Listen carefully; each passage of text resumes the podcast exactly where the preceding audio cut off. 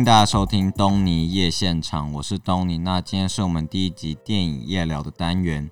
今天我想要来跟大家聊聊的是《拆火车》这部电影。为什么第一集想要来聊这部电影呢？因为身旁的人都知道我很喜欢看电影，他们也会问我说：“那你自己最推荐给别人，或者你自己最爱的电影是哪一部？”我还是会想一下，因为有可能随着时间、想法，答案会有所不同。但目前这个答案还没有变过，所以它可以说是我最爱的电影没有之一。那我还是想要先来简介一下这部电影，在我谈论为什么喜欢它之前。它是一部一九九六年的英国电影，导演是丹尼鲍伊。他比较著名的作品有《一二七小时》《二十八天毁灭倒数》《平民保安富翁》，还有史蒂夫·贾伯斯是发沙拍的那个版本，不是埃希顿·库奇那个版本。那他最近的作品就是去年的《靠谱歌王》。那在讲他的故事之前，一定要先来解释一下他的片名哦，因为第一次看到这个片名的时候，我想说到底是什么意思？因为他就是拆火车。它的“猜”是猜测的“猜”，不是拆解的“拆”哦。那《拆火车》其实就是来自原著小说《欧文·威尔许》这部小说的其中一个章节。它其实就是来自一群英国年轻人无聊的游戏。他们平常就会到铁轨旁边，然后猜火车到站的时间。就这样，就这个这个游戏就被当做是小说还有电影的名称。那这部电影的故事其实就是环绕在几名英国年轻人身上，然后他们不喜欢就业，不喜欢去工作，整天无所事事啊，泡妞闹事，还有吸毒，就成为他们每天的生活。尽管他们都试图摆脱毒品，即使主角一再一再的想要摆脱毒品的控制，但最终都忍不住诱惑，就会再打上一针。那随着时间过去，随着岁月的流逝，他们也因此必须对自己这样的选择付出代价。其实故事就是这样，就这么简单。那我第一次看到这部电影的时候，其实是在高中的时候，因为我高中是媒体传播组的，然后那时候我们就在思考我们要拍怎样的故事，在拍怎样的剧情，然后在思考剧本。那我忘记是因为什么原因，我们看到了小说，看到了这部电影。那时候看到的时候，就非常的被它吸引。我们的毕业制作也是拍相关的剧情，也是跟吸毒有关。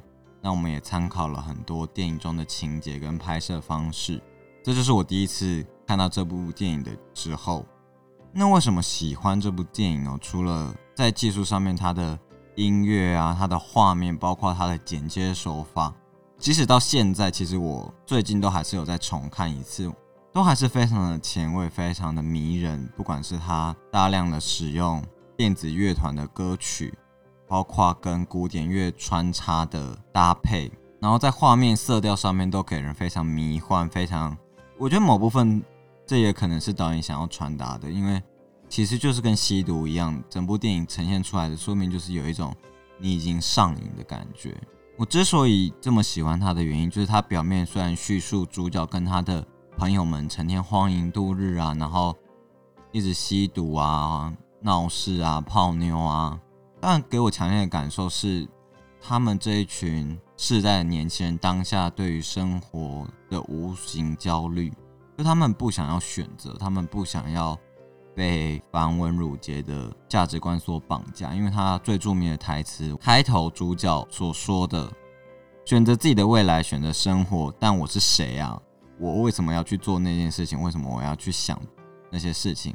我选择不选择生活，我选择来做一些别的事情。理由是什么？没有理由。有了海洛因，谁还需要理由？这这段开场的自白，其实就是贯穿了这部电影。就我们被迫在各种选项中做出选择，不管在什么样的年纪，都有不同的体悟。就电影中的主角是每天都试图摆脱毒品这件事情。那我觉得套用到我们现今社会，其实。毒品就代表任何你止不住诱惑的东西，不管是网络，或者是消费，或者是购物，或者是各种各种你止不住自己诱惑，会持续的去喜欢，或者是持续的使用它的东西。某部分来说，你可能会选择说，你明明知道这对你来说是没有帮助的，没有任何益处的。东西，但你还是情不自禁的会继续的使用它。其实就是跟电影中的毒品一样。那随着时间的流逝，每个人都因此要为这样的选择付出代价。不管是在电影中，毒品的代价当然就是身体会受损，或者是你没有办法正常的工作。那我这边就不讨论太多关于剧情的部分，因为说明大家可能有时候没有看过这部电影，然后会想要去看，那就保留大家观影的体验。这样，那中间有很多台词，我都觉得很有趣。因为像是主角，其实就是一直积极的想要摆脱毒品，然后想要克服这件事情。对我来说，他想要传达的，其实不管在哪一个世代，或者是不管在哪一个年纪身上，就像开头台词所说的，可能必须选择这些一成不变的事物，但这些选择的事物就是成就我们其中一个很重要的关键。不管你。多么不喜欢这些东西，多么不喜欢，可能像是你要在各种洗衣机的牌子中做出选择啊，或者你要在各种使你焦躁的电视节目做选择，就是人生就是必须一连串的选择才有办法继续过下去嘛。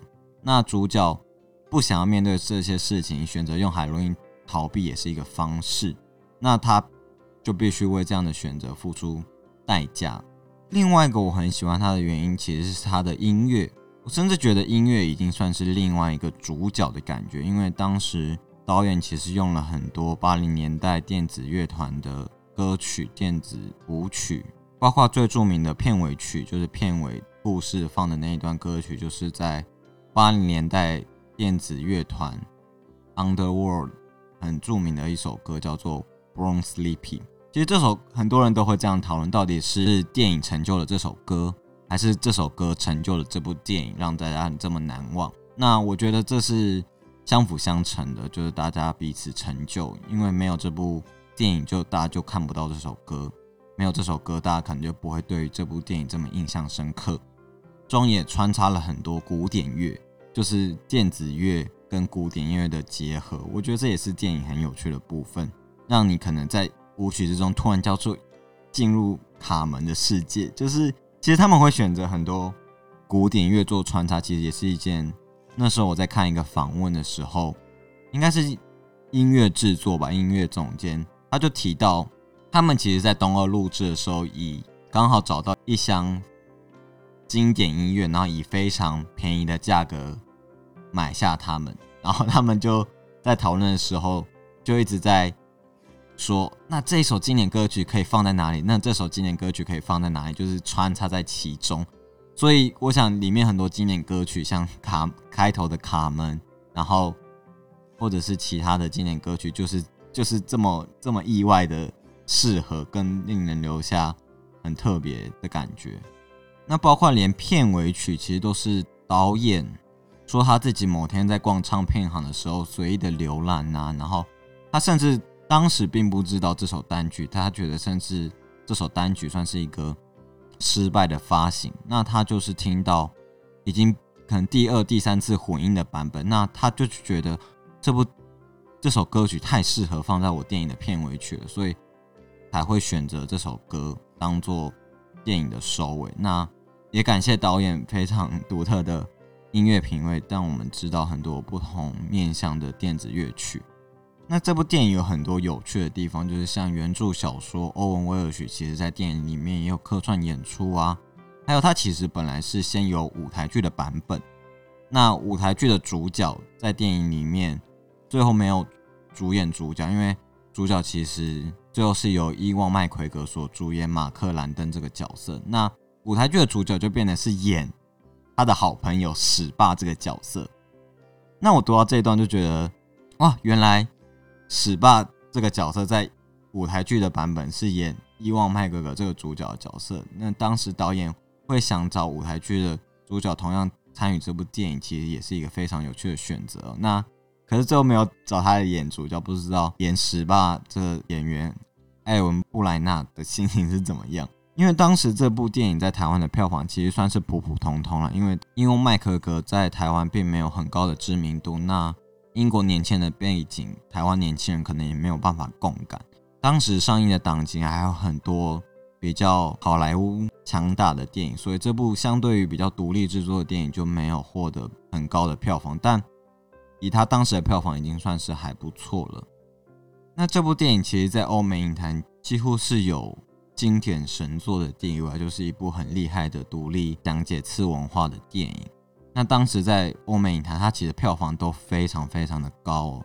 那它当时被引进台湾，当然是以以比较独立制作的姿态被引进，然后本来就不应该跟好莱坞大片相比，所以它的票房以当时来说，其实已经算是很不错了。那我觉得像这样的独立制作电影，其实它对文化的影响力，有时候会比主流大片来的更不容小觑，然后它变得是很多影迷都会看过的电影。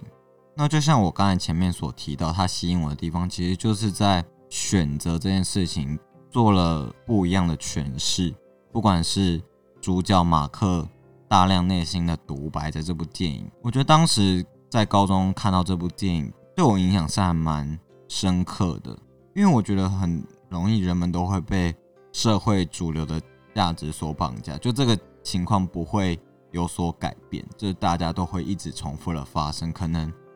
你会知道这些选择都是成就你的一部分，不管是你多么不愿意做出选择。如果没有看过这部电影的人，真的非常非常的推荐。除了刚才所提到的各种，其实他在摄影啊、剪辑上，跟其实你会觉得，当时导演选择伊旺麦奎格这个当做他的主角，其实也是非常非常厉害。然后再加上他的音乐，就是各种原因之下，其实我都还是很推荐别人去看这部电影啊。那今天这一集就这样啦。有任何想要听我讨论的电影，或者是你对这一集有任何的想法，或者是任何想要跟我说的，都可以上 Instagram 搜寻东尼夜现场来跟我说哦。